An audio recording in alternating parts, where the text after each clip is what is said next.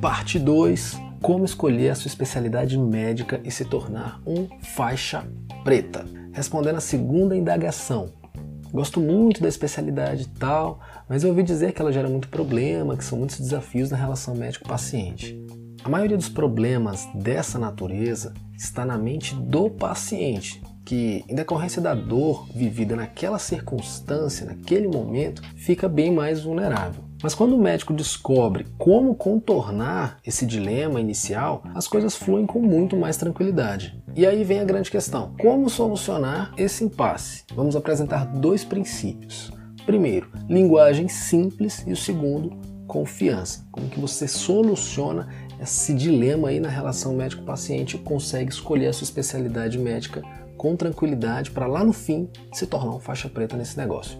Primeiro, linguagem simples. Vamos fazer uma analogia. Imagine dois advogados diante de um júri. Quem você acha que vai ter mais chance de convencer o grupo de jurados? O que tem ótimos argumentos, fala super bem, mas que de alguma forma está demonstrando-se inseguro ou aquele que tem bons argumentos, mas que ele passa muita segurança no que, que ele está falando. É óbvio, o advogado que tem muita segurança tem muito mais chance de ter um júri convencido por ele. O corpo de jurados não entende e nem precisa entender a linguagem jurídica, os termos técnicos. Ele não precisa saber qual é a lei que é aplicável ao caso, ou mesmo o latim que, o, que foi colocado naquela questão, a doutrina ou a jurisprudência. A linguagem mais rebuscada do advogado pode mais confundir do que necessariamente elucidar o júri. Agora acredite, o paciente também não espera de você como médico uma linguagem técnica, uma aula de profundo conhecimento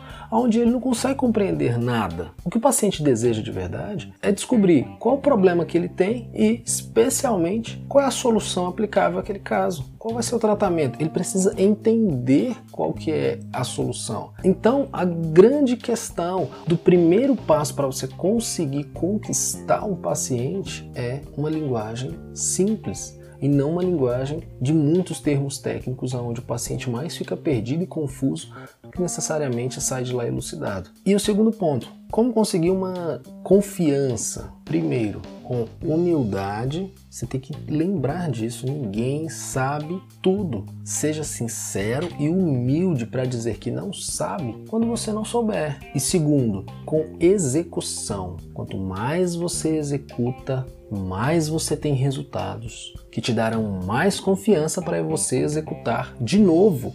Então você entra em um ciclo onde você tem execução que vai gerar resultados que vão gerar confiança para você executar de novo, para gerar mais resultado, mais confiança, e assim é um ciclo de sucesso. Então, com humildade e execução, você vai conseguir confiança.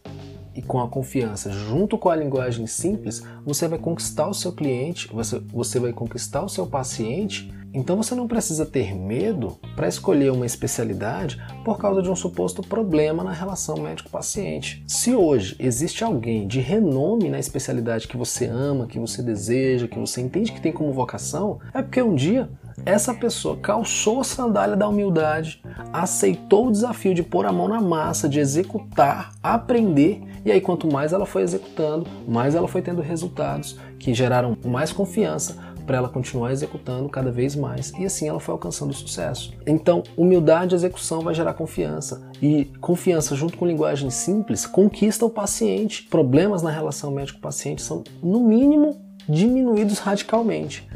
Então, escolha aquilo que você ama, aquilo que você tem vocação, que você sente que te dá prazer de fazer. Todas as especialidades têm seus problemas mas é muito melhor você lidar com os problemas que estão dentro da área da sua vocação.